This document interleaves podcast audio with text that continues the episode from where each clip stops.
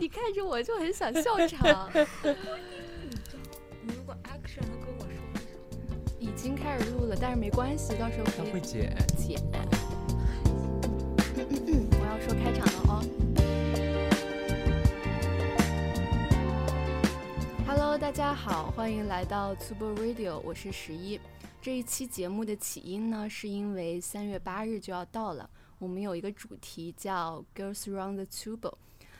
就是字面意思。因为 Tubo 的办公室，你可以看到清一色的，可能百分之九十九都是女生。所以趁着这个节日，我们邀请 Tubo 不同年龄段的三位女性加入讨论，发发声，聊一些女性话题。除此之外呢，还有此时此刻办公室里唯一的一个男性，为我们提供半个男性视角。OK，大家打个招呼，介绍一下自己吧。大家好，我是那个半个男性视角，我是那百分之一，叫 什我是么？Augustine，、嗯然后是 Tubo 的那个服装设计师。你怎么感觉突然腼腆了？腼腆了吗？因为上一次录播课也是蛮久之前了。大家好，我是 Lopin，我是 Tubo 的产品部负责人，然后我是最年长的代表，八五后的女性代表。嗨，大家好，我是嗯 Jenny，是是刚加入 Tubo 的九五后女性代表，是 Tubo 的 fashion designer。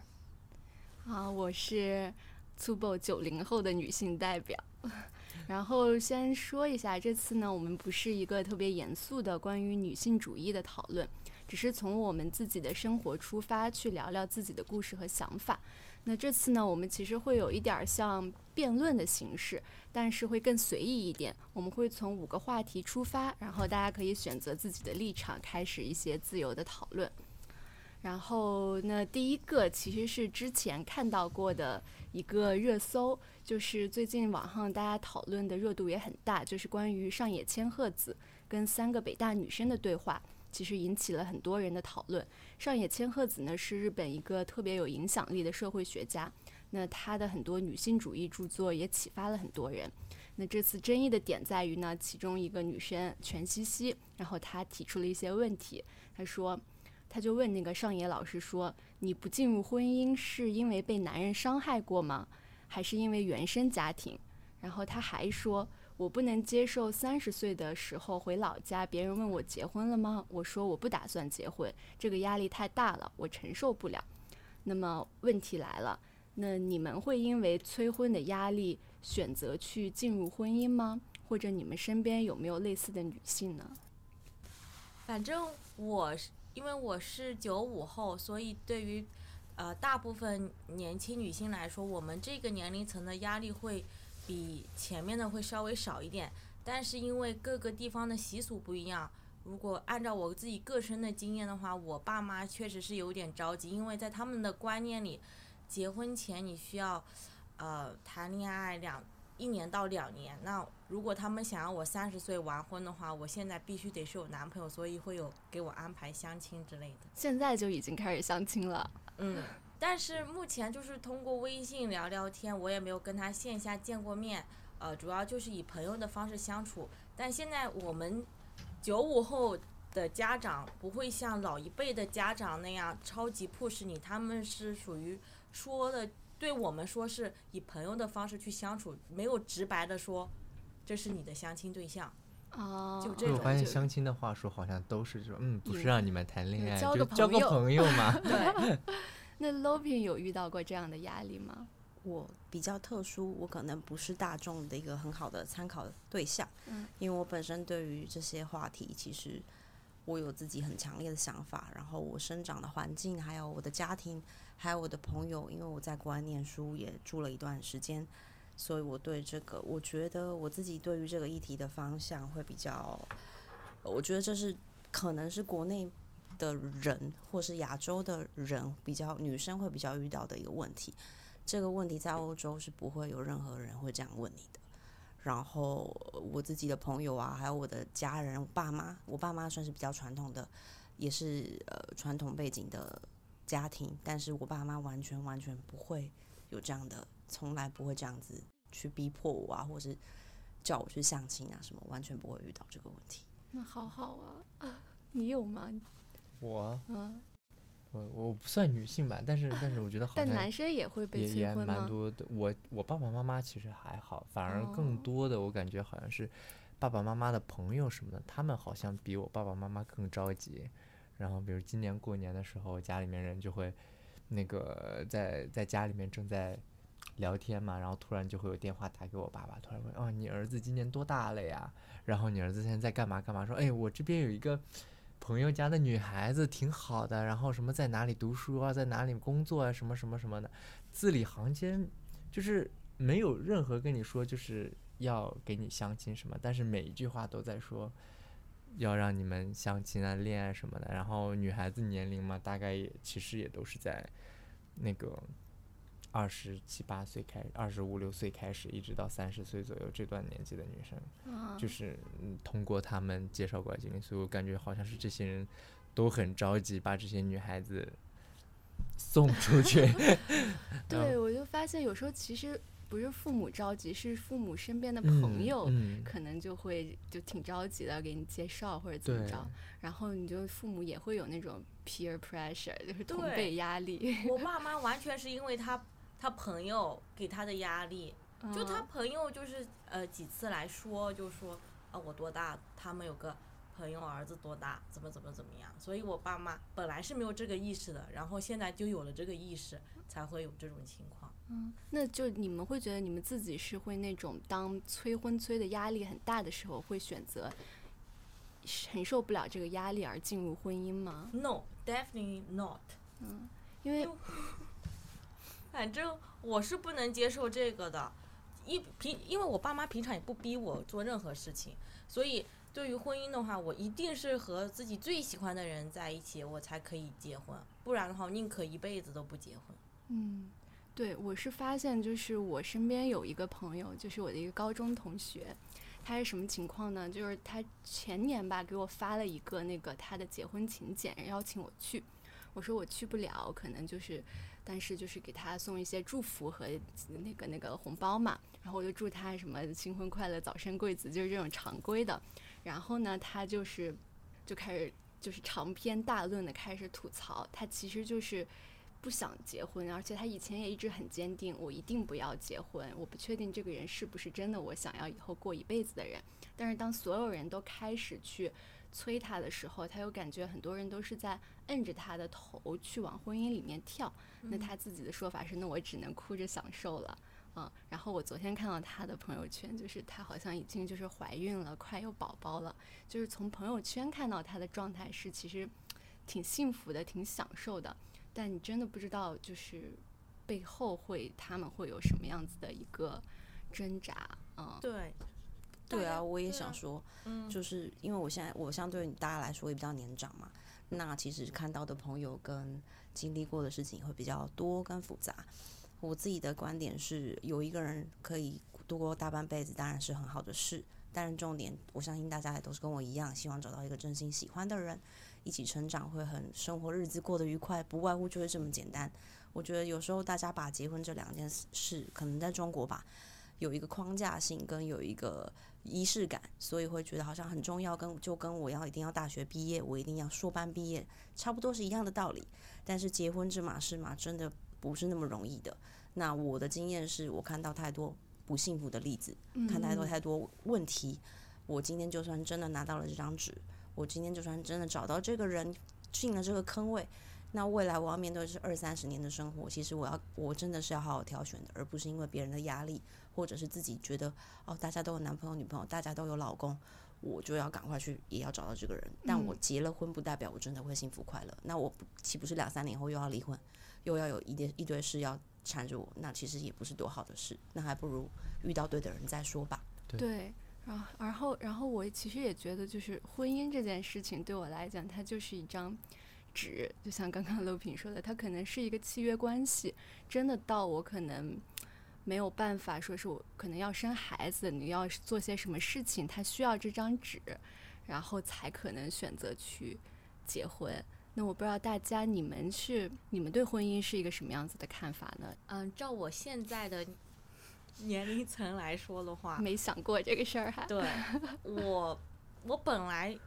因为办公室里的人都知道，我之前是有一个很喜欢的男生的，嗯，我是跟他，我是唯一一个我想要走走。你有想跟他结婚吗？对，对，我们之前是有讨论的。你然后们在一起回国多久啊？对她回国就是因为她男前男友跟她说我要考虑跟你结婚，才把他叫回来。啊，真的对啊，对，对，就是这个原因，所以，嗯，他是我唯一一个，就是我感觉每个人是可能生命中都有一个那么一个人有这个冲动想和他走进婚姻，除了这个人，你可能后面都不会有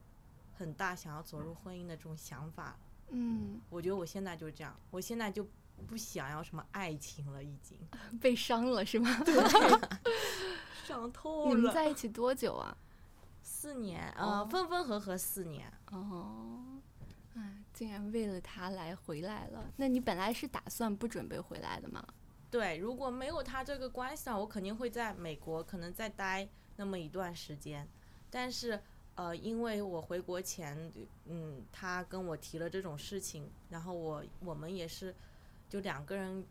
感觉有能量磁场的吸引，就是一直都感觉分不开对方的样子。所以，我觉得回来的时候，我也是心甘情愿回来的，所以我也现在也不怪他或怎么样，其实。嗯嗯你也不会后悔。对对，就命中注定嘛。你很多时候很多事情都要看得淡然些。我我觉得现在，就又不是哭的时候的你了，又不是喝多时候的你 你了。成长了，成长了。对成我可能就是分，就是毕竟已经分手一段时间了，那也有思考，就很多事情发生，你可能命里就终将要发生。才两个，月不不到，对啊，就感觉好像已经释然。也没释然，偶尔还是会 emo。但是来杯酒是不是状态就对就开始 emo 了？对，所以女孩子们不要恋爱脑。我超大的问题就是恋爱脑，千万不要恋爱脑。包括我这个前任，他有跟我说过，你为什么这么恋爱脑？但是我前段时间看到一句很好的话，就是我恋爱脑不是说我就是对你怎么样，而是我认为世界上所有的人都很真诚，所以我会把整颗心跟就是全部都告诉你，或者是对待你，就用心去对待你。所以这不是恋爱脑的表现，这只不过是一个就是我没有接受过很多不好的事情的影响，就是觉得这个社会其实是很美好的，所以嗯，就你不管怎么样对我，我都觉得你是好的，嗯，所以这样才会造成我这种恋爱脑的性格。这可能基于我爸妈可能对我保护的也保护的挺好，对，所以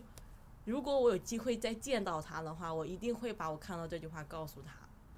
我觉得是就是一个很好的状态，嗯因为就像我就是恋爱对于我来说，因为我也是看到就是我父母他们的婚姻其实是不太幸福的，所以就对于我来说，我一直对恋爱就是。就是就是感觉不会是那么全身心的投入，我也是这几年可能慢慢的去改变自己，就是觉得你其实真的喜欢一个人，你就可以去无条件的付出，就是会想着他的好，而不是去计较一些怎么着，呃，谁付出的多了，谁付出的少了这种情况。嗯，我觉得跟就是这整件事真的跟个人的生长背景，还有遇到什么样的人，嗯有很大很大很大的关系。就像你刚刚说的，你因为因为我有好朋友，或者是我自己，我也会看，我们都会看原生家庭的情况，我爸妈的相处模式。呃，如果有兄弟姐妹的，可能会看他们跟他们自己的呃丈夫或老婆的相处模式，去去幻想，或是对结婚或者是对生活 couple 这种生活会有一个呃理解跟憧憬。所以那个如果是好是坏，会对于你自己的整个的未来的期望有很大的影响，我觉得。所以我自己回到刚刚的话题的话，我是觉得 timing 很重要，就是自己就像工作一样，就像呃买房子一样，有些人可能二十岁刚毕业，他不想买房子，因为他觉得他不需要。但有些人他身上他从小就很期望有一个自己的家，他可能二十岁出来就要挣钱，他就是我一定要在二十五岁前买到房子。我身边就是有这种朋友，所以每个人的一开始的立场跟定位就不一样。有些人我有好朋友就是他在二十岁的时候就说我在三十岁前一定要结婚，不然我这辈子就结不了婚了。那他到现在还没有结婚，他觉得他就结不了婚了。但事实上不是这样，事实上他可能现在心态改变，因为他现在三十一岁了，他心态变得改变很多。我从认识到现在，他已经变得说哦没关系，有适合的人先相处一下，交往男女关系也可以，好开心就好。他不不会再像以前那样，我一定要在几岁前结了个什么婚。所以我觉得你的整个想法会随着你的历程会有很大的改变的，保不齐他就心态转换了，反而更加容易结婚了。有可能。他搞不好到三十岁那段时间，一直都是觉得说啊，这个人我到底适不适合结婚呢？什么？他反而没有很好的去感受一段感情里大家最真挚的不是都说那部分。你越想要一个东西，墨菲定律，越想要一个东西，反而你越得不到。感情上，我其实觉得是这样。当你越跟一个男的出去，或是一个女生，你就我一定要表现的很完美，我一定要呃，我嗯就是要当他未来老婆。你反而会越较真的心态，你反而很容易失去你真的自己了。然后你可能因为很多原因而没办法圆满的到达你的关系的目标，但是你反而很随性，反而相处的很轻松，说不定一两年后交往就结婚了。我觉得这都很是很可能的。嗯，就是放松自在一些。对，因为因为你你你一直就是那种去出去恋爱或者什么约会端着的那个状态，你不可能保持在你生活中的每一步。对对对，对你不可能保持在你生活里每一个细节每一步嘛，就是你到最后跟你一个人相处，肯定是你最自然、最平和的那个状态。但是如果这个人不能在生活中接受你这种状态的话，那他，那那那他应该也不是一个很好的结婚对象，或者是你跟你一起共度后面几十年的一个一个人，嗯，对吗？就是嗯就是嗯，怎么说？反正哎你相处到最后，可能就会变成亲人这样的一个关系。那你肯定看到他的是他最最最最简单。可能有人在外面就是光鲜亮丽的都市女性，回到家在你面前就是我们说就是口角 Samantha 变 成王二丫，对对这种状态，所以就觉得嗯是这种是就像那种随和的那种状态，反而可能更容易带嗯进一个亲密的关系里面。嗯，有一个问题想问，你们有没有遇到过什么奇葩的约会对象？我不喜欢单独和男生出去，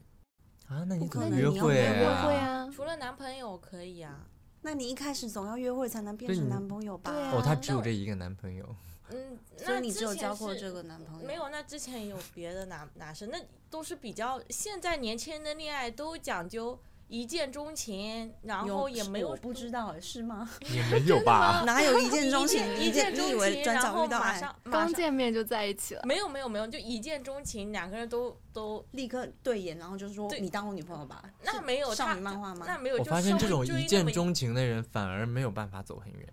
就很哦很很。like 嗯 me，你觉得吗没有啊，你走三，你走，了那年，我说那种就是一见面哇，这个人好好天才，我要跟你谈恋爱什么，但反而这种好像这个也不是很那个。嗯，有可能一开始滤镜拉的太高了，哎，对，后来慢慢这个人所有的就啊，就从天上掉在地上。嗯，OK，那我们进入下一个话题，这个会先给大家讲一个故事，是关于一个奇葩的一个约会对象的故事。就是说，一个人在吃饭的时候呢，他听到邻桌就是坐着一男一女，两个人有说有笑的，那氛围还挺融洽的。然后吃到最后的时候呢，这个男生就突然跟女生说：“这顿饭 A A 哦。”然后你就看到女生脸上的笑容就是突然消失了两秒钟才恢复，然后他又面带微笑的说：“这是第一次和你吃饭，谢谢你的邀请，不过钱由我来付吧。”然后男生就说：“那多不好意思，还是 A A 吧。”然后就在这样一来二去之间呢，男生就有点着急了，说：“你不是一直倡导男女平等吗？为什么和男生吃饭不 A A 制？”那么问题来了，就是你们觉得男女平等等于 A A 吗？你们谈恋爱可以接受 A A 制吗？这个话题留给你们去辩论吧，因为我太有想法了，先听听看你们。也 适合最后收尾总结我这个。负责收尾总结，因为我太有想法。我我觉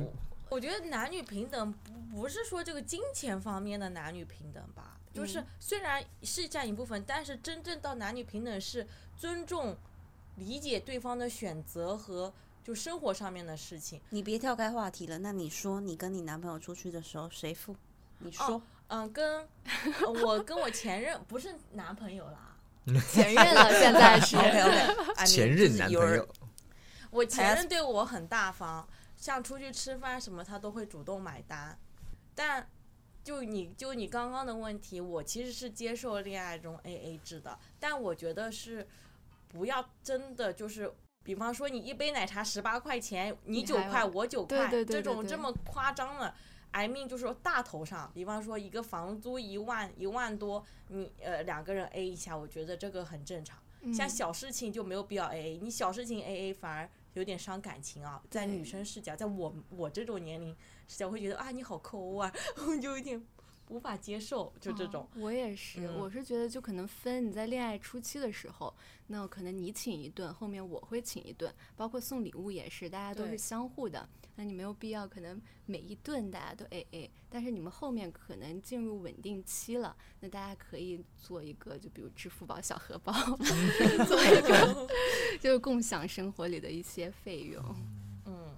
我觉得这很看很看个人欸但是我自己的话是跟我有朋友真的就是会很在意要男生付钱，就是真的有这种女生，而且我相信很多，我相信在亚洲跟中国的女生会特别在乎这个，因为这当然也是跟社会的关社会的价值观有关系，觉得男生就是要养家的，是家里的一个支柱。然后跟经济上，可能男生普遍来说，从历史看来是挣比较多钱的，我觉得这都是有迹可循的。那当然，因为现在的生活整个形态转变，然后刚刚你提到的女生也慢慢有比较有也有女生比挣比较多钱的，现在都很多了。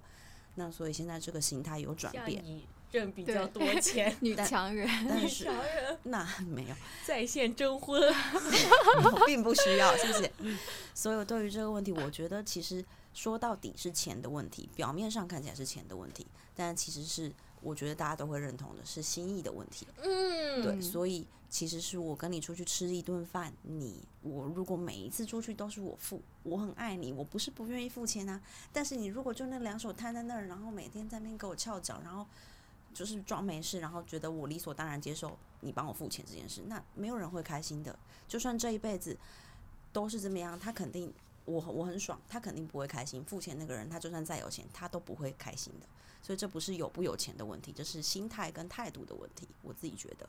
然后，所以我觉得在交往，这其实分很多阶段。刚刚你也有提到，就是是呃交往前期是怎么样的情况，不熟悉，大家应该要礼尚往来。比如说你互相请一顿，或是送个小礼物，或是这一次你请我吃饭，下次我请你喝东西。我觉得这个基本的是一个基本的礼貌。所以如果我自己在约会的时候，或是前期的时候，这也是我评论评论一个人的很高很高的标准。这是对于我对他这个人的价值观是一个门槛。如果他连这个坎都过不了，他不会进展到下一步的。嗯，我非常赞同。嗯这个确实就不是有句话说的好吗？不给你那个不给你花钱的男人是绝对不爱你，给你花钱的男人不一定爱你，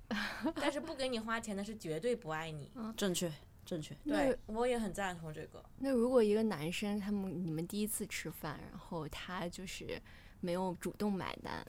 那你 pass，pass 直接 pass 掉，就不会我不会想说哦再继续了解这个人。但是这取决于我喜不喜欢他。如果第一次见面，恋爱脑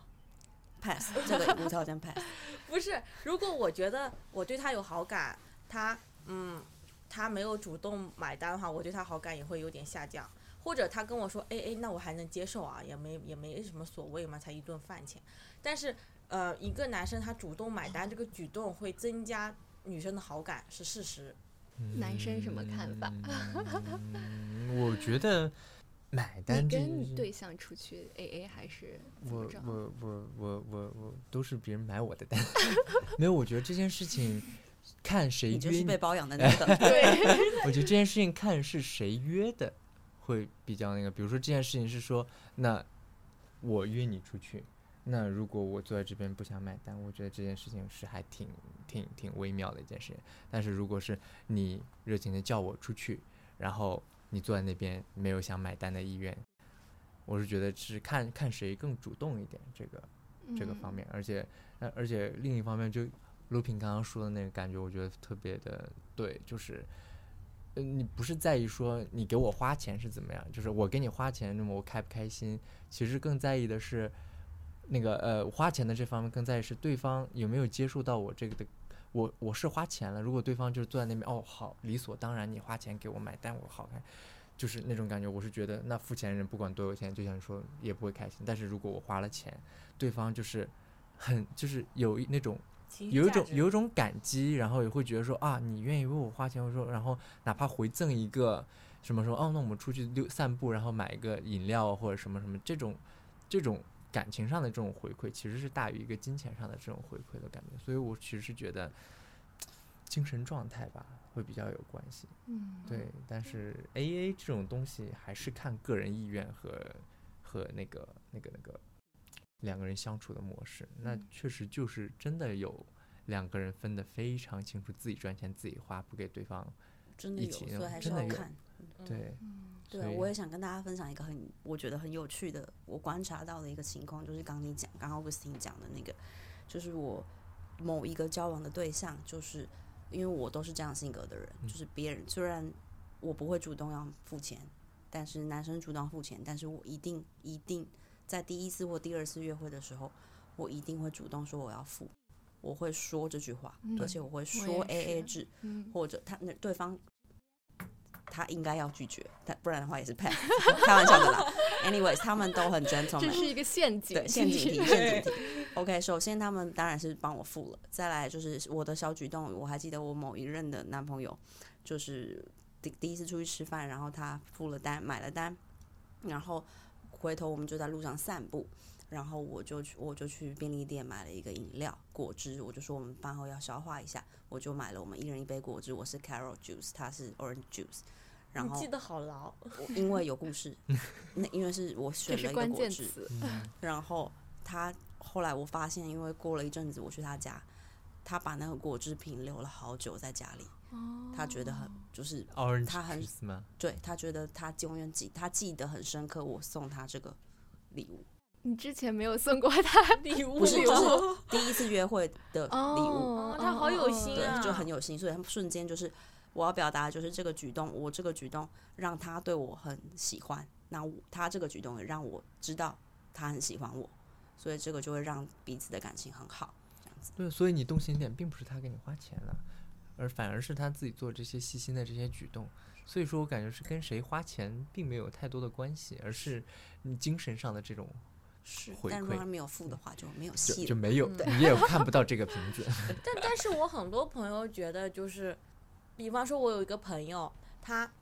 她跟她男朋友在一起就是蛮久，然后她男朋友一开始就给她花很多钱，然后买包啊什么什么的，然后到感情的后期就是，呃，开始就是。就是他给她生日礼物就给只送送给她一两百块钱的衣服，三四百块钱的衣服，然后就这个时候她就明显感觉到爱没有那么的深刻了，然后确实那个男生就喜欢了别的别人，所以说有些时候确实你也能够看看出男生给你花多少钱，证明他多爱你。不是，但这个男生给这个女生花了那么多钱，这个女生回馈了什么？回馈啊，同同等的回馈，同等的就是也会给他买很贵的礼物，但肯定是一段感情里肯定是男生花的比女生花的要多，但是他他也是一一直在回馈，而且那个女生什么家里的家用啊，那个七七八八的也也会 cover。嗯，那就是男人的问题。对啊，对啊，所以我也蛮赞。就我很多朋友跟我说啊，我因为我不太喜欢花男生的钱嘛，然后他们就说你为什么不花，怎么怎么样？那主要是因为我觉得不是我的心里不舒服。对，然后，但实际上我觉得有些时候让男生花钱确实可以，就是让他付出的更多。我有时候你说他即我会我会觉得就是礼物，就刚刚说的礼物这个事情，就可能不在于它多贵或者怎么着，看看他有没有用心。对，对，这个我觉得是最重要的啊。嗯，主要是因为我跟我前男友之前在一起这么多些年，我们一直都是异国恋，所以他不用给我花什么钱，然后呃呃嗯、我们俩就也嗯平常吃饭也不存在这种吃很多饭啊或者怎么样，所以就是一直只是靠那个感情支撑的这段感情，所以嗯、当当别的男生给，所以我就没有养成就是。呃，男生给女生花钱，我觉得很舒服或者怎么样的习惯，我会更习惯的，就是差不多，大家都付出的差不多这个样子，就因为我个人习惯这方面。但我好多女生朋友，基本上我觉得，就我们九五后，大部分女性朋友都会觉得男生必须要花这些钱。嗯嗯嗯你如果但凡有这种 A A 的举动，那真的拜拜了，嗯就没有没有后话了。嗯甚至说让女生多付，除了个别恋爱脑，让女生多付这种，一般人家也会坚持那么一两天，后面也会拜拜。就现在这个社会，就是这样子的。包括后面他们找男朋友也是，就是如果男朋友抠抠的，谁谁愿意跟这样的男生在一起啊？我没办法接受。那你们有遇到那种分手之后说是要把所有的让你把所有的礼物啊，或者什么买过的东西、花过的钱都还回去的人吗？我身边看真的有看到这样子的例子。我没有，我是没有，但我有朋友真的是花太凶了，嗯然后是就是怎么房说有子车的有点类似刚刚你你的那些朋友的感觉，就他觉得男生一定要走上花钱。当然，这个女生条件是非常好，但相对这个男生也巨有钱。那好像就是故事也是，反正就说说，就是他都是他都是名表这种起跳的，比如说生日的时候，他就一个香奈儿的表表手表啊什么之类的。哦然后就是分手之后，就听说那个女生的家被剽窃了，就是可能男生请人去偷他家的东西，大概是这种，啊也是会有这种这是种。猜测啊还对是具体我清我不清楚，因为也也不是我很近的朋友，这样。这种分手之后还礼物，这种很下头啊！真的就只能证明那个男生格局很小，那个女生格局有问题。对，就或者那个男生就真的分的很不愉快，一定要在最后恶心你一下这样子。哦，那你们觉得一个好的平等的一个亲密关系是什么样子的呢？就换句话，他的意思就是你梦寐以求的相处模式，对吧？是这个对对意思吧？对对对，啊我梦寐以求相处模式真的巨简单，从来没有做到过。首先在一个地方，我不想再经历异地异国；其次，大家都有稳定的自己做的事情，就是然后互相尊重，然后能够就是一起上班，一起下班，然后一起做饭吃。这最平淡的就是我最梦寐以求的，也不需要什么礼物，也不需要什么惊喜，我可以都不需要，就是你平平淡淡不吵架，就是我最梦寐以求的亲密关系。嗯甚至两个人在一个空间，你不说话都可以，就这种。嗯我觉得你讲的很好啊，谁不想要那样，是不是？但基本上很少，那你跟你前男友有吗？没有啊，所以想要有啊，你跟你前男友除了不在同一个 location 之外，其他有符合吗？没有，经常吵架。但是我们俩是属于因为一一直异地异国，所以才会有吵架。但当我们俩在一个空间的时候，就不吵架，就是会呃很 peace，然后呃他做他玩他的游戏，我看我的电视，就这种。那我梦寐以求的，我觉得好的一段亲密关系是两个人能够互相是互补的，然后我们能互相从身上互相从对方身上去学习到一一些东西。因为我觉得一个人生活在呃这个世界上，如果能有另外一个人，他能跟你结成伴儿，然后大家一起互相扶持着往前走，就是一个呃特别幸福的一件事情。嗯我也想要。我非常认同。嗯，然后一我，然后我妈其实一直会跟我说一句话，就从小就说你一定要经济独立，就是可能就那她可以就是送你东西或者怎么着，但是你自己一定要经济独立，因为当你就是经济不独立的时候，那你可能就会太依附在一个人的身上，那那个时候很多时候你选择的权利就没有了。Of course，嗯对的，对的，对的。我觉得，而且还有一个点就是，我觉得现在就算是家庭主妇，也应该就是给钱。就是如果老公在外面赚钱，然后我在家里养养孩子的话，那也应该把那个这这个也算一种劳动嘛，他也应该也给我钱，然后我就会把这个钱存在我自己的小金库有一个里。工资，他也要 打工资。对对对，要打工资。那当然了，家庭主妇怎么可能不家给庭主妇钱？挺辛苦的，不要要说全职太太比外面太的工作还哦苦。嗯，要要说全职太太，哦，全职太太。对哦哦，对对对对对，全职 太太。那全职太那现在就。不能说什么妇女，节、家庭主对，妇，我觉得嗯全职太太比起家庭主妇的话，就是说，全职太太是女性牺牲掉我在外面职场打拼的这个选择，然后我在家庭里面去弥补到你没有办法对家庭带来的一部分承担，然后我来就是老人也好，孩子也好，对于家庭的这这一部分的责任也好，那么我来承担这一部分。一个能做全职太太的女性是很伟大的，然后她也很很厉害的。因为我我觉得，如果我是一个女性的话，我可能没办法做到。就是我我之前有刷到那个视频，就是这个全职太太家里面一家可能四五口、五六口老人小孩，然后还有那个老公，早上起来四五点钟起来准备全家人的饭菜，然后把人所有的人都送去上班上学之后，然后他要收拾家里面打扫卫生，然后准备午饭晚饭什么的，然后回来家里又是一家子，这样一天的生活，其实我觉得，而且每天想一想。做饭还要做好多不一样的菜，然后要照顾到每一个人的情绪和需求，我觉得也非常难。我觉得不亚于在外面上班，而且这个工作没有休息日，所以我觉得还挺值得人尊重的。对，对，而且你刚刚说的这个称谓的转换其实也很嗯重要，称谓每个称谓背后其实都代表着一种时代的进步，时，代的进步。嗯，那你的你觉得你的想要的梦寐以求的亲密关系是什么呢？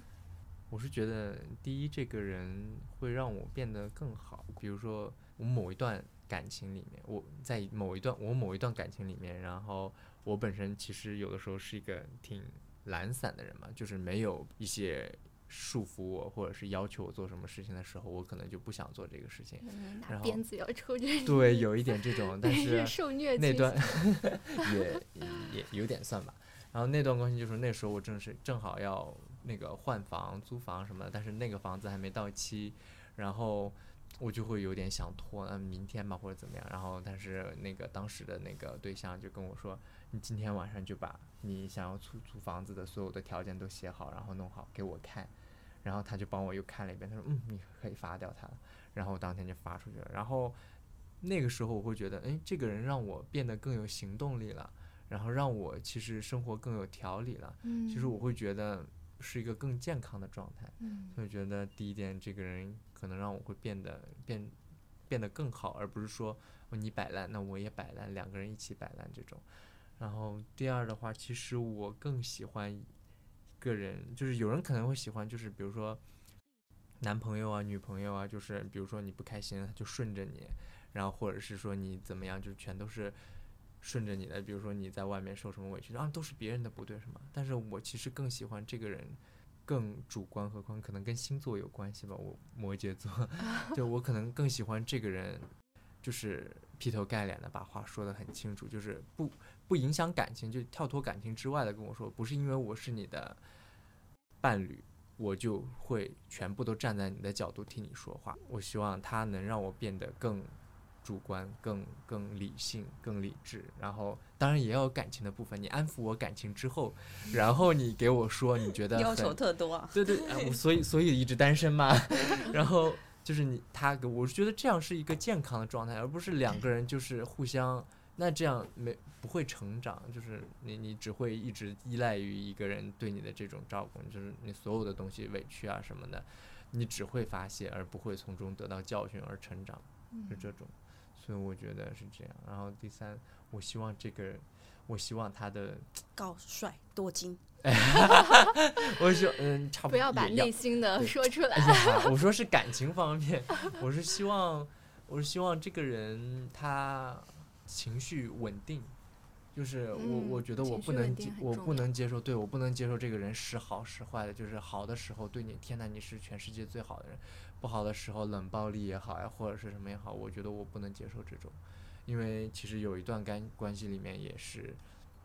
这个人就是好的时候。我们两个好的跟什么似的，然后但是突然间就变得非常冷漠，我甚至我自己都不知道因为什么，然后就结束了这段关系。然后事后虽然和解了，但是我也是觉得这种不稳定性太，即便当时如果没分手的话，你后续的话你会对你的生活造成一个很不稳定的关系。因为我觉得，其实我觉得我的情绪还蛮容易被影响的，嗯，那它其实会对你的生活造成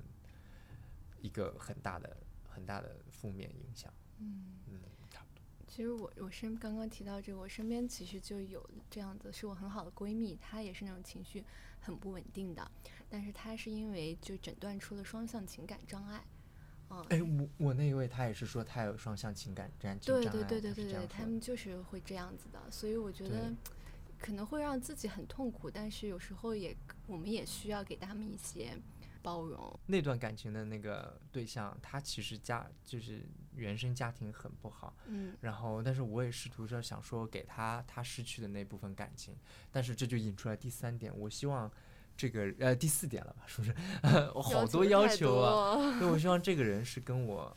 可以吐露他心声的，然后他不会骗我的，因为我有一段感情是遭到了欺骗，然后从那个之后挺严挺严重的，从那个之后，我其实对人类的信任感都降到了低谷。我觉得到现在为止，就是说，嗯，不跟我亲密的人还好，但如果是亲密的人，我是觉得我会有，就比如说，我就之前不能理解，后来我能理解，就是比如说有一些女生会一直怀疑男朋友，或者有些男朋友会一直怀疑女朋友，你在外面是不是怎么样？但是我是那个之后，我是突然能理解一些，就是这种信任感呢，他你没有办法给到我这个信任感，你而且你不对我吐露心声，就像那个情感障碍的对象，嗯他嗯从来没有跟我说过这个问题，嗯那我没有办法帮你，我试图跟你沟通，你拒绝跟我沟通，你又不告诉我为什么，我又不能去深刻的理解你，因为我又不是你肚子里的蛔虫。其实虽然是亲密的关系，但还是两个蛮独立的个体嘛。对，对，嗯我是觉得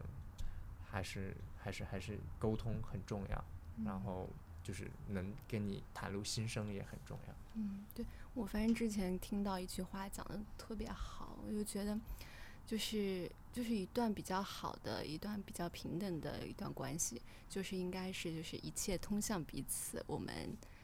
成为自己，就是你们又是有连接的，但是又是可以做自己的。然后我们下一个就是有关于男性凝视。那我先解释一下男性凝视。那这是一个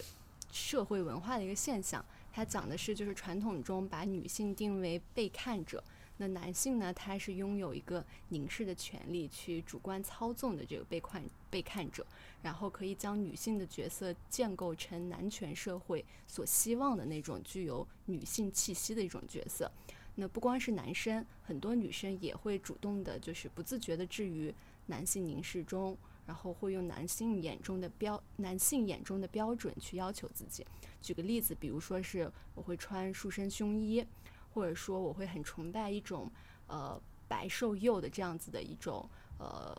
这个社会一种主观的可能男性觉得好看的一种审美。那么这个问题就是，那你们觉得，如果一个女生她追求着，比如说我穿束身胸衣，或者我追求白瘦幼，是落入了男性凝视的圈套吗？其实听起来很像 PUA，一种很软性的 PUA，就是大环境下的一种嗯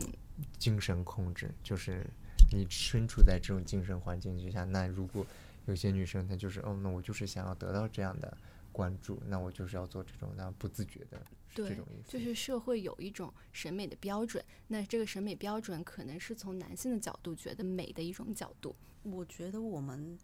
三个会比较难，我觉得你们可以待会发表意见，因为我们的产业是服装，嗯，所以我们对于自己的着装还有呃风格会有很高的主控权，所以我们相对于一般普罗大众不会那么去在乎别人的眼光跟价值观，因为我们自嗯己很想要有自己想要去穿的风格啊，或者是衣服，所以我觉得这个，但我完全可以理解你讲的这些东西，但我自己是把它当成一个手段，我觉得那是一个手段。比如说最简单的例子，我今天去做了一个什么事情，我希望别人很注视我，那我肯定，因为我觉得服装穿着是一个一种表达的方式，嗯所以我今天就像我面试，普遍来说啦，面试可能要穿的比较正式。然后，如果今天我要吸引别人的目光，我就要穿很亮的颜色，红色或者是呃黄色之类的颜色。所以对我来说，那个只是一个手段。那刚刚提到那个性别的部分的话，其实我也觉得，呃我自己之前也有研究过这件事。为什么？为什么我们从古以来女生就是要喜欢粉红色，男生就是蓝色？就我们要买东西给婴儿的时候，我们要帮比如说朋友买东西，通常是 baby 啦，都是觉得女生就是 pink，男生就是不蓝色，这都是有原因的，所以就跟你刚刚那个性别的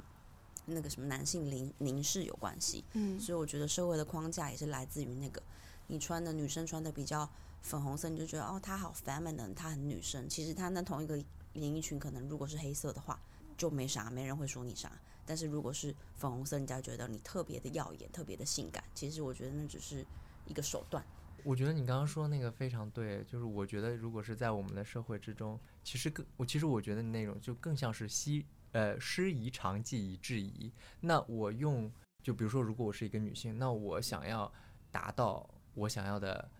目的和我想要得到的一些东西，那我用你们，比如说，那那在座可能是我要去一个男性比较多的地方，那我达到他们觉得说好看这样目的，说那我是用我自身的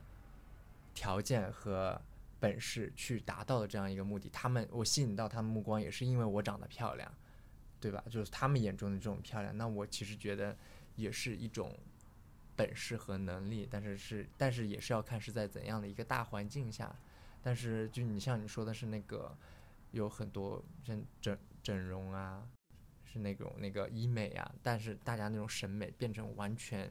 走过来几个女孩子长得一模一样，根本分不清谁是谁，这种我其实觉得并不是特别赞赞同。那你们有没有穿过就是那种不不太适合自己的衣服？曾经有没有这样子的黑历史？像我，我穿过那种 黑丝配高跟鞋的，大学的时候，感觉挺蛮好看的啊，你可以啊。但但很不适合我，就是就很奇怪。你觉得不适合你是你自己心里觉得这不是我该穿的，但是别人觉得好看，还对是对，我就觉得哦，可能这样子显得性感一点，但就就我穿着也不舒服，然后我觉得就是也挺不适合我的啊。首先就是回答刚刚那个问题，我不会因为任何人的目光而影响我自己对自己的感觉。就我从来没有过什么容貌焦虑，也从来没有过，呃，因为别人几句话会觉得啊，我今天不好看或者怎么样。嗯首先，我觉得人要自信，因为你只有自信了，你觉得好的，那不管别人怎么认为，它其实就是好的。你觉得你可能自己都觉得不好，那别人说不好，你不得心态崩溃了？所以这这个，所以我觉得像。啊，你刚刚说的男生的一些 judge 啊之类的，或者是他们定义的那些东西，只不过是蛮肤浅的一种行为。像很多女生啊，她比方说像我，我天生就是比较瘦的，而不是说因为这个社会是什么白又瘦，我要努力减肥，怎么是我天生生出来我就是个瘦的，那也没有什么办法，也不是说我根据他的定义，我在为了他去改，巴拉巴拉巴拉。但我以以前确实会因为我前男友的几句。因为他比较特殊嘛，我会因为自己喜喜欢的人的一些想法会受到一些影响，但我现在再也不会了，就人长大了，嗯嗯，而且我一般我没有穿过，我自己穿了，就你别人觉得怪的，或者但我觉得我是好看的，所以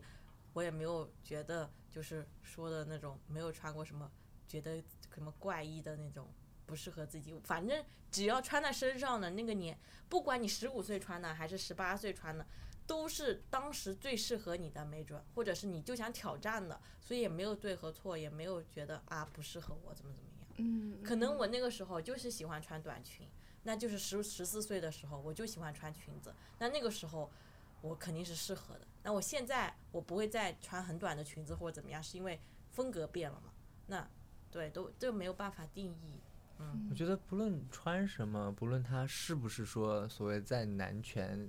男性审美下的一个东西，首先我觉得女生就是先取悦自己。对，你穿的这个东西，不管是谁喜欢也好，是男生喜欢也好，怎么样，你自己穿上之后，你心里是舒服，然后觉得好看的，而不是为了取悦任何人而穿的，我觉得就是好的。不管别人怎么说嘛，然后就是你自己觉得，先先让自己开心，先爱自己，才会有人来爱你。对，这个很重要，我觉得所有的女生都应该要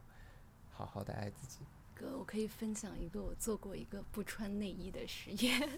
因为我真的我现在没穿，因为我真的很不喜欢穿内衣，很不舒服。但是因为夏天有时候你不穿内衣，它就会很明显嘛。然后之前我就想说，那我夏天我也不想穿。我记得我当时穿了一个就是白色的 T 恤，然后套了一个那种小马甲，然后我就是就我街走在街上嘛，但是我就内心就是很翻涌，你知道吗紧？张，没有也不是紧，安全感，没有安全感，你就一嗯老会看一下自己有没有呃露咪咪，或者 你这个是可以录进去的吗？可以吧？对，但是然后我就会去观察旁边的人，然后你就会发现，就是可能有一些人他这样扫一下你或者怎么样，但大部分人都都都不 care，不嗯 care，就是无所谓。对对对，就是说很多时候可能是你自己给自对对对对对，自己陷入到了那个嗯所谓男性凝视的一个圈套里去。嗯，我们下一个话题是从一个数据出发，就是有一个就一个报告中显示，就是女性职场人中有焦虑感的占到了百分之九十一点三。那可能大家焦虑程度不一样，但就是可能证明焦虑感这个是非常非常大的一个比重。所以想问一下，你们有过怎么样子的职场焦虑？我觉得 罗平比较有发言权，这个 反正对你，你可以先发言。我肯定焦虑，你们让我焦虑。我们我没有，首先我很不认同这个话题的一个问题的指向性。嗯，为男生也很焦虑啊，为什么是女生才焦虑呢？那这个报告针对女性的可能很多原因是那个，比如说有些公司就会问，哎，那你要不要？你有没有男朋友啊？你有没有结婚的那个意向啊？然后你结婚要不要孩子啊？对对那女性在对对对职场里面这个就会面临到，对，就会面临到，就说她工作之余，她有这些压力，嗯然后就说那马上那有些女性可能怀孕了之后就要在家里休产假，那回来之后公司这段时间，比如说就是尤其是在那个职场打拼的女性，可能这段是她事业的，可能是他的那个事业的上升期，但是他面临到比如说生子啊、家庭啊这些的矛盾，那他压力自然而然的就会大很多。其实对于工作上的，我觉得男性和女性所承担其实都一样，但是反而但是女性会因为有一个这个没有办法去去避免的这样的一个东西，嗯，还有一个点是那个呃，女生可能相比男生来说，在高管或者更往上的这个职位，它的数量是偏少的。但是虽然近年肯定是在不断的增加的，但是整体数量和薪酬从一个整体的数据上来看，它是偏小的。啊，这个就说明可能很多大部分的话语权还是在那些男生的手中，就决定的话语权。我觉得大众可能就是很多还是会觉得可能说女性的压承抗压能力不如男性呀，或者是一些这就是比如说。男性，你比如说男性，如果让他加班多长时间，肯定比女生要坚持什么什么很久啊，他们会有一个这样的刻板印象，嗯，所以就是导致这个问题，就是最终承承担后果的是女性在职场打拼，女性受受到了很多压力。嗯好了，我要为九五后发言一下了，就是嗯，就就是这个现象，我中午也跟你讲过，就针对于我们这个年龄层来说，我觉得女生是远远要厉害过男生的，就我们九五后来说，因为为什么我有分析过，就是你有你这个问题就是那个焦虑嘛。就是虽然外人啊，所有人都看我啊，我呃各个情况什么的，我没有什么事情是值得焦虑，但实际上我越是接受过比较好教育的人，或者是越因为越好的教育，他越想要自我达到一个成就，他反而会越焦虑。就像我，包括我身边的所有，就是那些白富美那些朋友，他们都特别要强，所以本身其实他们是没有必要去焦虑的，但是因为自我目标比较高，或者是想要达到一个自我成就，所以他们会焦虑，然后也会很拼、很拼、很拼。但反过来，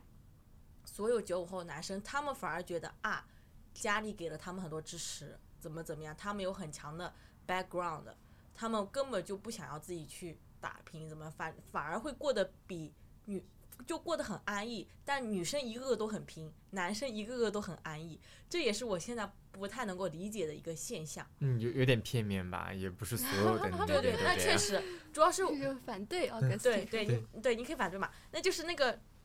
我接触过的那帮那些、那嗯些人里面，大部分男生是这样那只能说明说你是优秀的女性，所以你旁边的优秀女女性都是，所以你旁边的女性朋友都是很优秀的。那对对。对，只能说说明是这样。嗯，你不嗯能打死所有的男性。目 前，所以说我，比方，所以说啊，我不喜欢年纪跟我差不多大的男生，也不喜欢比我小的男生，我只喜欢比我大很多的男生，嗯，因为我觉得，比方说我们同龄人，九八，呃，不能说自己前男友比你比我大，比我嗯大，都比我大。我只会选择比我大的男生，就是因为我觉得，就是同年龄层的话，他还没有发成长成一个我想要的一个呃男生的那个形象，所以我们俩都属于在自我成长中，但是所以说在择偶的时候，我一定会选择比我大的，比我成熟很多的，甚至说。你听过雌竞吗？雌竞是什么？就是雌性的雌，竞争的竞，就是哦最近会比较嗯。火的一个词，就指的是说女性在，就是同为女性会互互相攀比、争竞争，然后就是有一部分比片面的、刺比较偏激的说法，就是说他们就是为了争夺在男性的那嗯。个、那个眼中的这种优秀的形象或者什么，但其实我觉得就是可能就是因为女生可能跟有一些女生要强一点，就是会在职场之中反而，我觉得这是一个循环，就是因为人少，所以那女性会互相的竞争感就会想啊，那我如果差的话，我肯定会被比下去。然后那么它竞争，所以导致了很多压力的产生，我觉得也是有的。所以我就是觉得也有可能是你说的那个女生为什么就互相攀比，就也不是说攀比吧，就是互相比着就会变得更好，因为他们可能就是有这样的一个心理在。但我嗯觉得这个心态非常的需要改变。就像很多时候，比如说我们也自己多多少少可能看到一个很优秀的女生，比自己好看又比自己优秀，多多少少心里面会去心生一点嫉妒。但是我觉得就是应该跳出这个框架，就是它很好，它很美，我们就是我就是很喜欢它，我会拥抱它，对。对，我会跟他就是成为好朋友，就嗯。是不要陷入到这种竞争的这种框架里面去。因为我觉得近几年不就是说那个 girls help girls 这种这种非常的呃，我们四个都是姐妹，互相帮助我在吧。粗博里面，我觉得粗博的环境非常好，就是虽嗯然这么多女生，但是经常会有人说嘛，女人多的地方是非多。可是我觉得就是粗博的环境就还好，就是大家就会互相的帮助、鼓励啊，这种精神上啊，或者是工作上啊，都会互相嗯支持、互相帮助。嗯，那回归到我们说职场这方面，因为数据它是一个总统的数据，我们回归到个体，我们自己，你们有什么样子的？现在也不能说焦虑吧，就是有什么样子的对自己的职业有什么样子的担心，或者有什么样子的计划？那咱们的领导在不太 好怎么说吧？我就想听呢。我我先说，我先说，你这么大那个胆，没有没有没有，不是因为做服装设计嘛，因为我原本是没有说太多在年龄上面的，以前是没有在年龄上面有太多的那个焦虑啊，或者是觉得，因为我可能一个是家里基因给的比较好，长得小一点，然后显小一点，然后再一个就是我其实觉得我的心态比较年轻，就是我觉得说我可以做任何想做的事情，但是从国外读完书回来了之后，再回到了这个环境里面，那大环境给到你很多的压力，然后我也看到就是刷很多的那个那个呃评论啊，微博或者是小红书上面这些说法，就是说你做设计师，就是各种行业的设计师吧，然后就说你到了三十岁。就是你年龄的，就是你职业的一个一个门槛。如果三十岁之后，公司好像都不想要三十多岁的设计师了，然后他们嗯只想要年轻一点的。可是年轻一点的那个，你找工作，他们又想说，哦，我想要年呃工龄，就是工作经验多的设嗯计师。就卡那我工作经历又多，可是你年纪又怎么又能变少呢？尤其是我们在外面求学更久了之后，会花了更嗯多时间，回来已经二十六七岁、二十七八岁这这样年纪，那你的工作，我我就确实就是说我在读书啊。那然后然后工作几年变成三十岁了，别的地就是公司国内的很多公司就不想要三十岁的设计师了，那就是要么你转行，要么你转到管理岗，所以就很少会出现，除非你是真的特别特别厉害的那种带来那个直接能转化成效益的设计师，否则就是感觉职业生涯就设计师的作为设计师的生涯就结束了。所以就是我原本没有那么多压力，但反而到了就是这几年有了这样的压力，那因为已经跨入了这个。那个这个年年龄了，也是会面对一些现实，所以就是从这些社会上面的给到的压力上面，会觉得对于未来有一些的担心和焦虑。我的话，对于目前来说，因为我才刚工作两到三个月，我在工作上面是没有任何焦虑的。首先，我工作跟生活是完全分开的，嗯，我不想要我工作上面，我觉得你可以开始焦虑一点了。不要，I'm very happy to know that。嗯，因为我那个，嗯，我不想要我的工作影响到我的生活和我的性格，因为我很喜欢我自己的性格，然后很喜欢我现在的生活和交友方式等等等等。如果说，而且我这个人，呃，也不会因为因为设计它是一个很主观的一个职业嘛。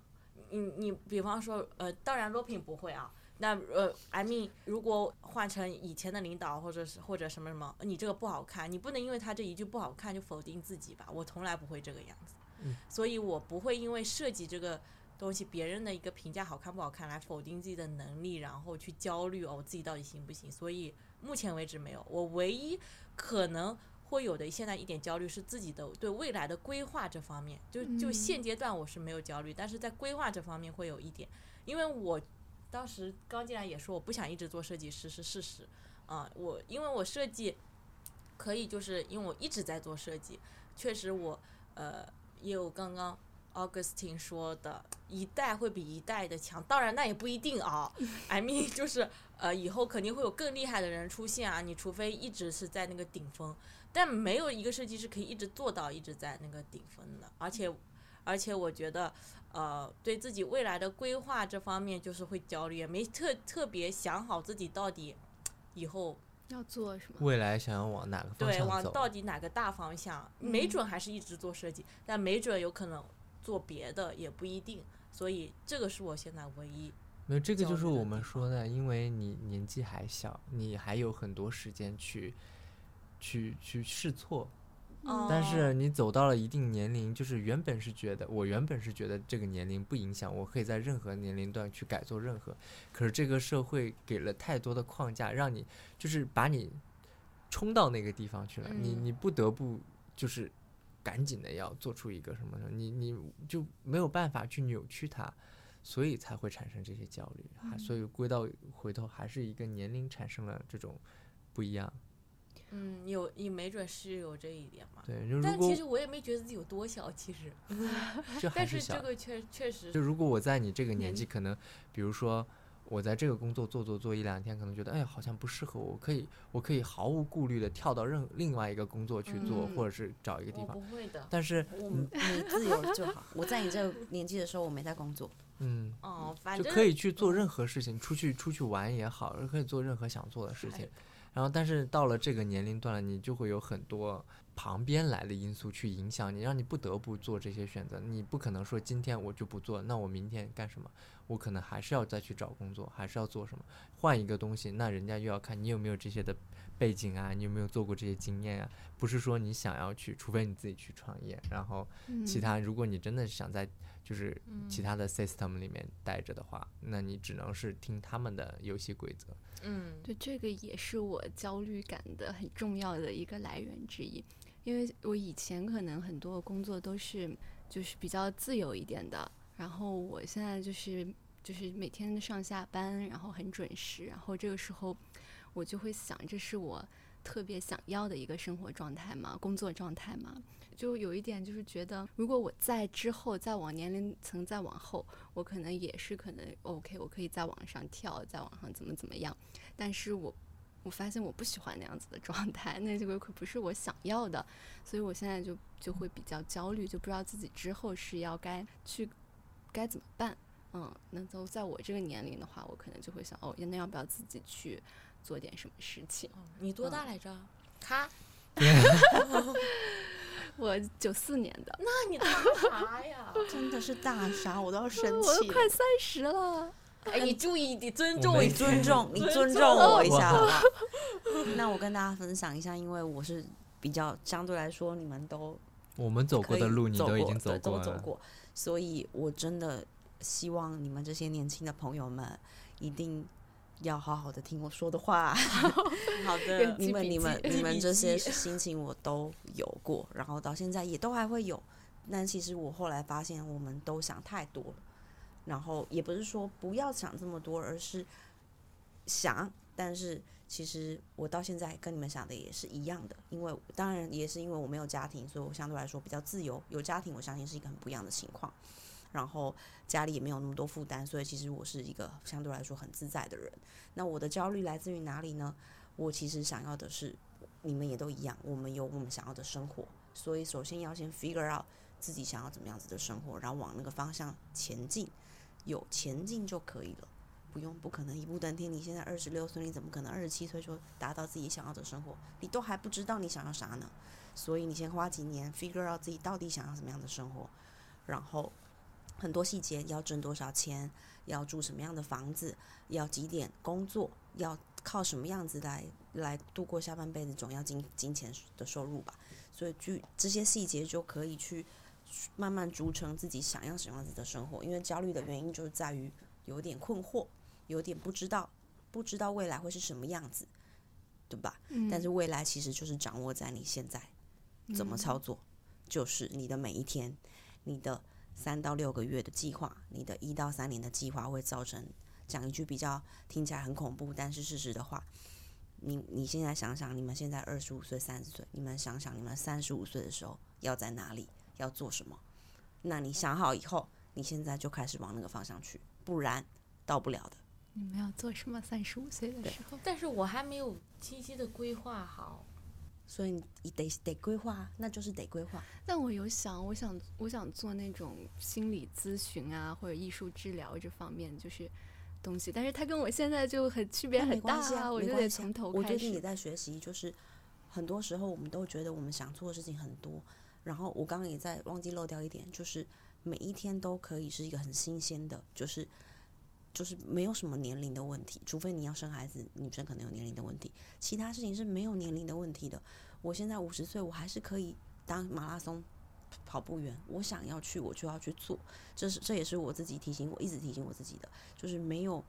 没有什么太迟这回事，就是你自己想要的时候你就去 plan，只要每天每天有一点点有进步就好了。我想要去，我现在想当音乐的那个吉他，我很喜欢，就开始学。开始学。你不能一直想，你想没有用，所以你可能要计划，我要去上个课，或者是我去哪里，呃，买个先买一个，先入门开始做一些事情，一点一滴的，你会往慢慢的往那个方向去的，对，而不是说哦，我想，我觉得不可能就结束了，但是你还是会一直想，那表示你真的蛮想的，所以可能就是要慢慢往那个方向去朝进，然后不要怕试错，有个重点就是错了没关系，总比你从没开始好，所以你。刚刚你你讲的问题，Jenny 讲的问题很好，说、哦、我还不知道，那所以你先从先 scratch，你先试试看，你到底哦，我想我想要做音乐方面的事情哦，那你不确定你喜欢什么音乐内容，那你慢慢试嘛。今天吉他，下个月呃小提琴，再下个月什么？钢琴对，你自己去试，总会试到你喜欢的。这跟交男朋友是一样的。你怎么可能专？你都啥都没有去认识人，你怎么可能会有遇到喜欢的人？你要多去遇，你才知道你喜欢什么人。你什么也不喜欢，什么样适合你？我觉得这个都是有相关关系的。嗯 陷入了深思。陷入了深思莫焦虑，焦虑那那你你未来的规划呢？我很我还是我还是一样焦虑啊。所以 even 我跟你们讲这些，我还是焦虑，因为我有我自己想要的事情。规划有时候不是那么明确，说哦，我要当总经理，我要当银行员，什么 CEO，随便我随便说，找不到词，不是那么明确的。规划其实对我来说啦，我没有那么明确，我只是有一个想要的生活模式，比如说刚刚你说到的，我想要每天几点起床，然后每天的生活大概什么样子，我想要住在草原里，我想要呃银行户头的钱不用让不是用一个数字去计算，不用去让我烦恼，我买东西的时候要去看那个吊牌价，大概是这种。这种对于我来说是我的想要的生活模式，我就会按照那个模按照那个样子去计划我现在该努力的方向。我觉得规划不是给你定一个终点，对，它是一个辅助你向那个地方走的一个推是是是动力。我觉得更像是这种东西，不是说哦，我的规划就是说像你说的，就是哦，我要三十五岁当 CEO，、那嗯我觉得不是，而是说我想要我我的规划是让我每天想往成为 CEO 的道路上的一个每一步的一。一步一步的推动力，就比如说，那我想当 CEO，我要什么？我要我要我要我要多学两门外语。嗯那么我今天就是要再去去抽时间看看书大概这个意思。对，那我觉得就是知道自己想要什么这一步是特别难的，就是就很难去寻找到就是就是真正自己觉得想要的东西。那所以说要不停的试，是的，各个嗯行业你都要试一遍。我就试了很多行业了，其实嗯，我的那你真简历不是很多工作吗，那你真的应该要焦虑一下了。对啊，就还没有感觉有一个自己特别特别特别，但其实是有，但是也是以后以后嗯说再提。啊，嗯，连我到现在都还想试呢，所以我觉得没什嗯么问题，因为我试过好多了，而且我有试过别的，因为我一直以来都是做设计嘛，嗯我也有试过做商品，就是呃偏 marketing 的，偏嗯 marketing 的。嗯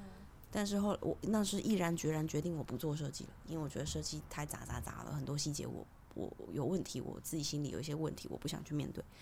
决定我再也不做设计师。但是做了 marketing 那几年，诶，还是做我才是觉得我做设计适合做设计，所以 it's gonna change。嗯，对，那就去试吧。你们觉得自己向往的一个自由的生活的一个状态是什么样子的？快乐。笼统，没有，就是快乐确实很重要，就是对。一切的出发点都是要对取悦自己。嗯还有就是身边朋友在，然后能够和自己喜欢的人好好的在一起，然后有自己喜欢做的事情，时间自由，嗯，金钱自由，人生完美意义，只能说那每个人可能都想这样吧。对，嗯，对，我觉得除了快乐很重要，但是我觉得也要有能在呃不太顺心的情况下也能有快乐的能力，嗯，这个是我觉得我我会很向往的一个状态。啊那我现在就有了。也就是现在工作太苦了，没有，我只要一只要一啊，嗯，感觉有点快，我不开心了，我马上会说，哎呀，没事情的，多大点事儿啊。对对对对对然，后我就又开心了，就嗯这种。然后一般有些时候，我朋友他很，呃，我朋友他们对我的普遍评价是说我的能量磁场很高的原因就是我自我调节很快。嗯嗯，他们一般 emo，然后走不出去，他们就想要跟我待着，嗯然后就是因为我不会让别人的 emo 影响到我自己的情绪，首先，然后或者我自己的情绪不不开心了，或者我觉得什么事情影响到我了，我会那种幼稚点啊，但我真的是这样子的，我会自言自语，我就会说啊没什么事情啊，没关系，这多大点事啊。然后要么就说啊没事，不这个不也弄好了吗？就是从糟糕的事情里面去发现一点成功的事情，对，你就会很快乐。嗯我就是这样的。太优秀了。所以没有什么能够让我很，如果工作上，而且你的这种心态，我觉得是可以辐射到周边的人，可对对能会觉得对也会被你的这种快乐感染到。戴安娜前几天就说了，说她觉得最近就状态好了，说我坐在她后面，磁场整个，你觉得有没有可能他觉得你太吵了？那也有这个可能吧？咱就是说，但我感觉这样挺快乐的，反正我很快乐啊，但我也不知道别人快不快乐。嗯充电宝人格，嗯，我觉得就自己有能量，也会给让周边的人变得有能量。对对对，我觉得，嗯，其实我觉得我我跟你还挺像的。嗯，我们俩是一样的。对，就是我我自己也会从一些很难过或者是很很很大的事情之中，就是觉得说，嗯，其实其实也没那么糟呀。然后或者说，嗯，好像这件事情给我好像是上了一堂课一样，我觉得它是有意义的。我觉得是在这些之中发现闪光点，然后你你你的生活才会更好，而不是你永远沉浸在这个，呃，我怎么这么倒霉，或者是说，哎呀，这件事怎么发生在我身上？为什么别人没有？其实我觉得每个人都有每个人的困难和难处，但是虽然你可能会突然间就觉得全世界我全世界我最糟糕，然后但是你从中可能也会发现的，就是发现发现到一丝丝的美好，或者是你嗯往好的方面想。什么我我知道这种说很很很主观，很很理想化，但是事实上确实是这个样子的，就是，你从一点点的事情好的方面出发，那它会慢慢慢慢变大，然后慢慢慢慢慢慢你就会走向很光明，而不是你一直躲在那个狭小角落，就好像是你在黑暗中里面开了一道门的一份光，一小份光，慢慢推开这个门才会有一大片光进来，那你连这个门都不想去推，你是永远不会走出这片阴霾的。对，而且心态好，什么事情它慢慢最后真的是会变好的，这不是有那种定律的吗？你如果一直很很那个，你周边就不会发生幸运的事了。所以你只要真的自己能量好，是很快乐，什么事情它都会往好的方向发展。这我一直是这么坚信，你也要这样。我是这样，我是这样，你有你会过分焦虑，我觉得。我焦虑是有原因的。他他他他大部分的教育来源于我我们。我们努力熬，我努力一下。那你呢？你向往的一个自由的状态是什么样子的？我觉得我现在就挺自由的啊、嗯所以就是做自己想做的事，然后花有钱可以花，自己的钱可以花，然后稍微比较没有那么自由，因为想要去旅行。前阵子因为疫情的关系无法旅行旅游，嗯所以现在可以了，所以未来想要更多一点时间可以去旅游，多。我也想可以跟马克思穆斯 说一下，团建是吗？对，去哪里呢？你想现在留下这个信息。泰国、海南、新加坡，嗯、你怎么都去一些便宜？宜的地方啊？我怎么感觉他去的人说的话都是一样的那种语系？然后，如果马克思穆斯可以让我们去意大利、法国，也是可以的，嗯，我们也不嫌弃。对，也不嫌弃。OK，好的。那大家觉得你们有没有自己特别钦佩的女性偶像？这边的话，我要说是我妈，嗯，我也要说我妈嗯撞了，我们都是妈哎，怎么办？怎么真的首都是先没有妈就没有我们四个，嗯，对吧？嗯，对的。可说呢那就？是母亲呗。对，那嗯，但她我妈她真的很厉害，就如果没有我妈的话，就没有我们公我们家的公司和也然后没有我们家公司，我就不能出去上学，就这是串联着的。所以我妈她是是初中文凭，没有什么那个呃高学历的背景的加持，然后没有很多的 business 的知识，但是他我爸两个人可以白手起家到现在，我觉得是我非常敬佩的事情。嗯，而且他还要照顾我们三个孩子。我也是我妈哎，我妈特别让我敬佩的一个点就是她很有韧性，就是有一段时间嘛，我是最近才知道的，嗯就是我们她之前不是投资一些煤矿嘛。然后当投资完之后，但是我们那边很多人就是都会可能如果钱不够，那我就会去银行借钱，然后再去投资这个煤矿，都能回来的。然后但是出了一个意外，就是那个煤矿的老板死掉了，所以整个的那个钱就没有了，可能就欠下了很多的钱。然后当时的那个煤好像也不好卖，嗯，然后那个时候我我才听他说他是自己就是后面就做了很多事情，然后把这个钱还掉的，就是他也一直没有告诉我，就是我最近才知道的，我就觉得他就是一个就特别敬佩，就是特别厉害的能承受得。起大起大落，对的，对的，对的。这个太强了。我也是我妈欸，因为没有别人了。妈妈，我妈是我见过世上最 powerful 的人，她可能比我还要 powerful 一百倍以上吧。因为我家是简短说，反正也事情也蛮多的，但是我家是我妈在赚钱的，我嗯爸是嗯没有用的人。也，嗯没有，也没有没有用。我爸也对我很好了，但是就是所有的钱都是我妈从我家的房子啊，因为我也搬过很多家房子啊、车子啊，我爸开的车子啊，到我们孩子的生活，我跟我哥哥两个人的生活费、教育费，我出国念书几年的钱，全部都是我妈挣的，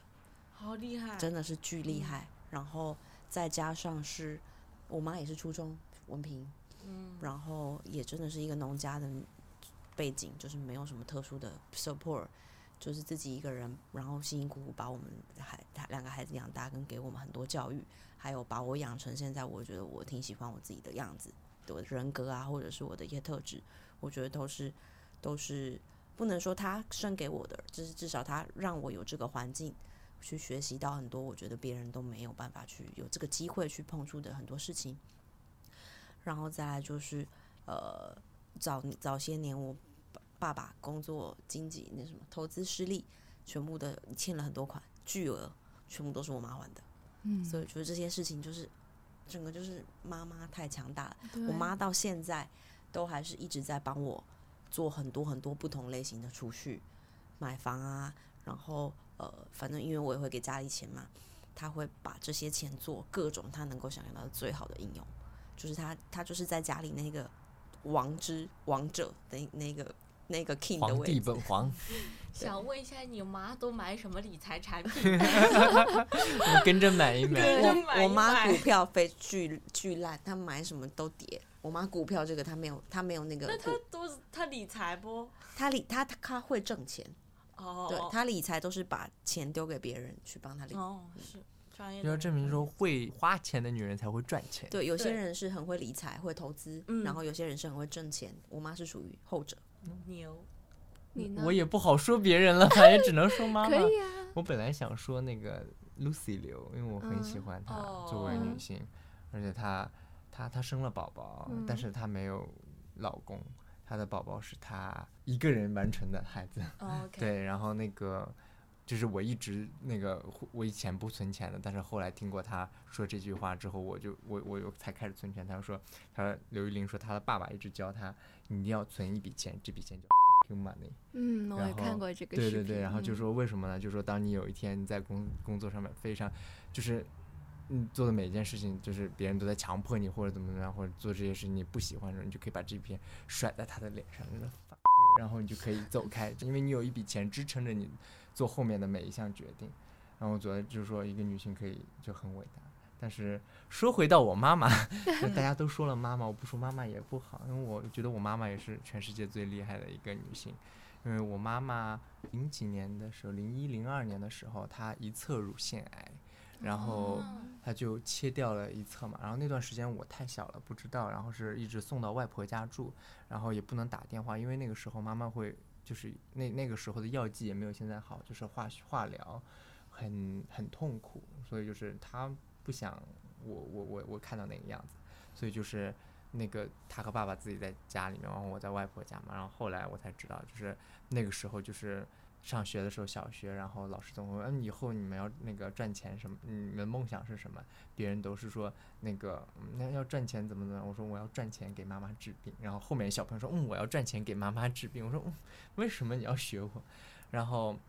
嗯，一测之后，后来我妈妈，我妈妈真的很很太那个，医生那个时候说，因为女性如果没那个时候要全切的话，其实全切是最最安全保保保管保妥呃保险的，因为不会转移到其他地方。但是还有其实还有就是技术，就是说是保乳，就是会有一根细细的东西穿进去，把那个东西吸出来，但嗯其实是有风险会让它破坏扩散到旁边的。但是有些女性就希望保留自己那个女性特征嘛，但是我妈妈就是说，嗯，还是要就是把一面就都切掉嘛，然后就是她觉得说就是说那健康其实是重要的，嗯，然后确实，对，然后他一其实就是那一一段时间，他一面就都没有了嘛。直到我上大学，已经一二一三年了，过了十年，他另一侧又发了，就是他是他不是转移，是原发了，所以那个时候他另一侧也都切掉了。然后反正就是因为切掉的话，乳腺其实是身体很大的一个。嗯，淋巴细胞它承担着你身体就是一个那个液体的回流，所以我妈妈的手一直会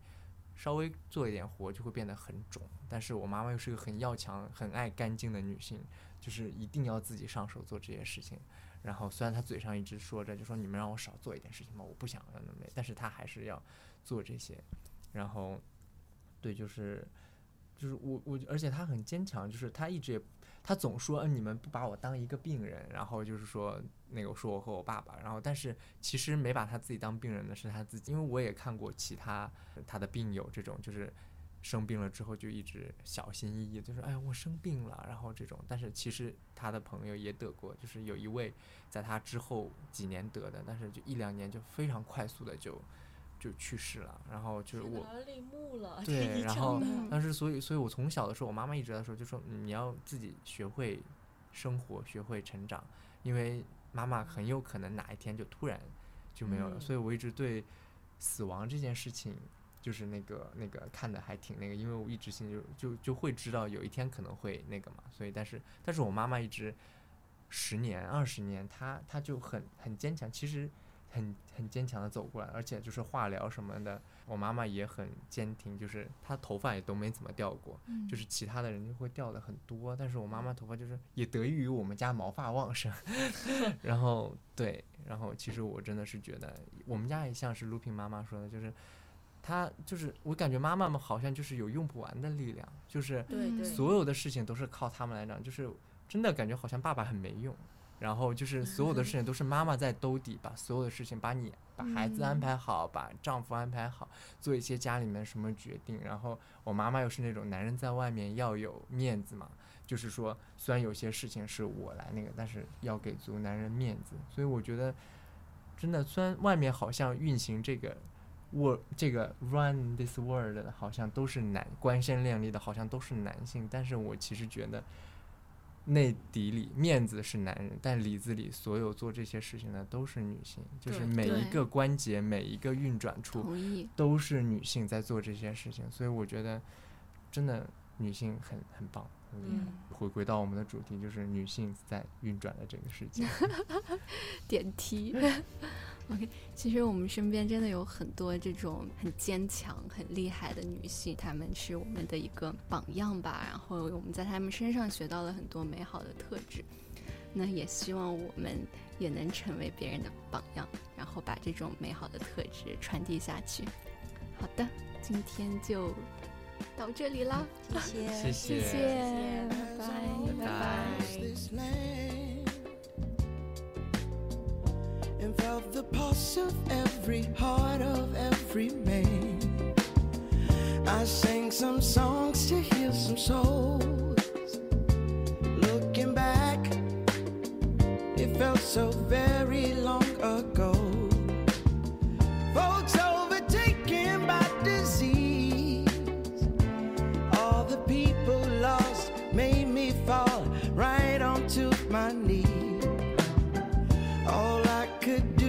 cry and shout. I knew I had to trust the faith that love would work it